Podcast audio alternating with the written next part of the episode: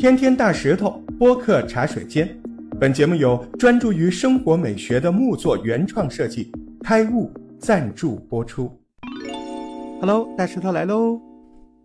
今天聊什么呀？今天聊聊大牌啊，什么大牌？大品牌啊，名牌啊，对吧？我们聊聊洋品牌怎么在中国收割韭菜的。我们也不是说所有名牌都不好。啊，我们就指名道姓，谁不好我们就说什么啊。你比如说，今年上半年，上海某个大型商场一家门店外，顾客大排长龙，他们在想啥呢？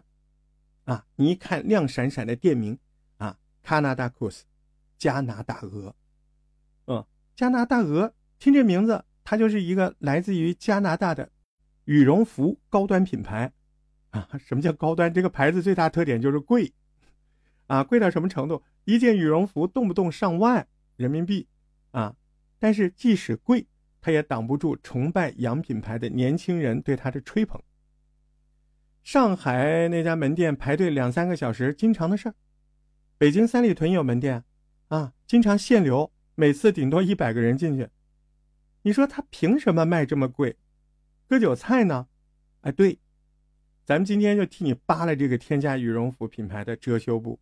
你以后你穿加拿大鹅，你别在我跟旁边晃。我跟你讲，我我直直接把这个故事给你重说一遍，啊，想买什么加拿大鹅的，点赞转发，别买了，换别的，国货好的很。为什么呢？你看，今年九月份，上海挥出大锤，四十五万行政处罚罚单，把加拿大鹅面具给狠狠的揭了下来。没事会罚他吗？四个字：虚假宣传。其实我觉得这样的说说法太委婉了，啊，真的太委婉了。你你看他的广告，自己广告怎么说的？我们的所有羽绒材料均含有 Hoterai 羽绒，而这是优良而且最保暖的加拿大羽绒。听上去真的感觉，外国的月亮比中国圆呐，外国的鸭绒应该比中国厉害啊，长的毛都更保暖。这是真的吗？扯淡！Hoodry 什么东西啊？这个词英文词 Hoodry，这就是个地名啊！你你听着看着不不明觉厉啊，对不对？我告诉你真相，这个名字就跟江苏扬州、杭州萧山一样，就是一个养殖区的名字啊！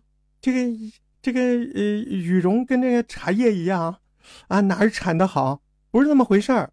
业内专家就告诉你，这羽绒服里面填充物的品级。它只跟鸭鹅这些禽类的品种大小有关，和什么产地呀、气候啊、地方根本没有任何关系。所以你说它是不是虚，对吧？你售价万元的加拿大鹅羽绒，采用的羽绒说不定，说不定真不如你楼下地摊两百块的国产羽绒服的羽绒。你说大石头，你夸张了吧？我没夸张，真的，好坏是有评级标准的，羽绒它有具体的标准，一千最高。数字越高，羽绒越好。你根据上海这个公示的这个处罚决定，它上面就显示了加拿大鹅用的羽绒蓬松度最高，没有一千，只有八百。人家最高等级一千，它只有八百，而且有八百的这个比例还只有只有多少？你知道吗？百分之十，蓬松度只有六二五的占比，高达百分之六十九，就是蓬松度不够的占百分之六十九，啊。蓬松度最高达到八百的，只有百分之十，那最高标准一千，你说它怎么样？不如你楼下的，对不对？根本他就没有想花更多的钱买更好的料子，他还在中国吹嘘什么保暖性最好，这就是撒谎，对吧？你既然撒了谎，你要承担后果嘛。啊，我告诉你啊，他最近又又干什么事儿了？啊，用用羽绒服在咱们中国割韭菜不够，还卖口罩。哎，人家口罩多少钱？最便宜的六百块一只，就是一个，不是一盒，也不是一箱，这是最便宜的。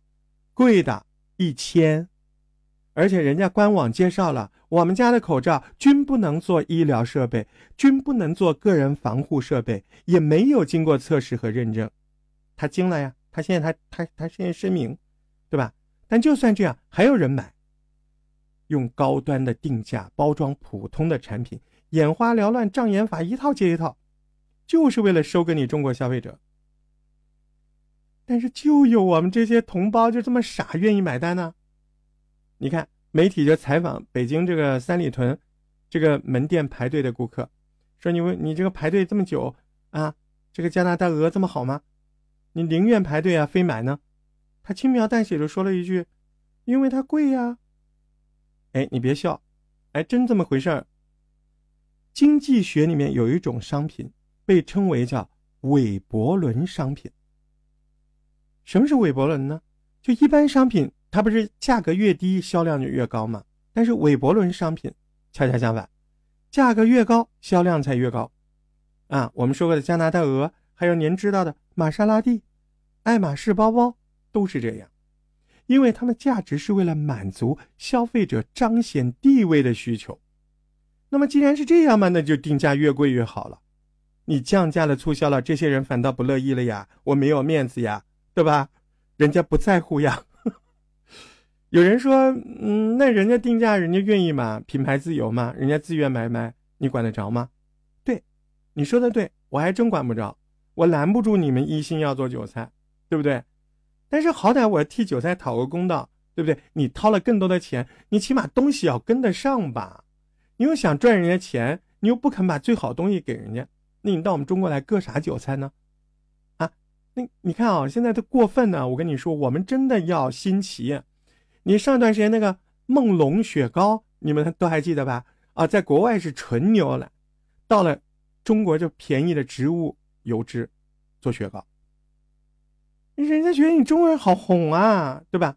明明我们中国是全球最大的消费市场，啊，却要用中国人双标的把戏。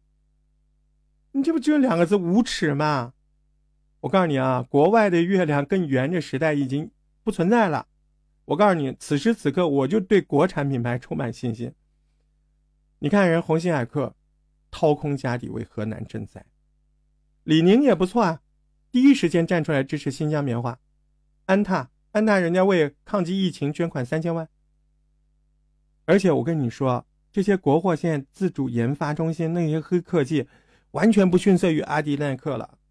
就是说你搞营销啊，又搞名头啊，现在我们还弱一点，对不对？可能有些设计啊，说实话还要向人家学习学习，但质量真的我们不差了，技术都有，咱们真应该相信国货。也只有国货才能拿出真心对待我。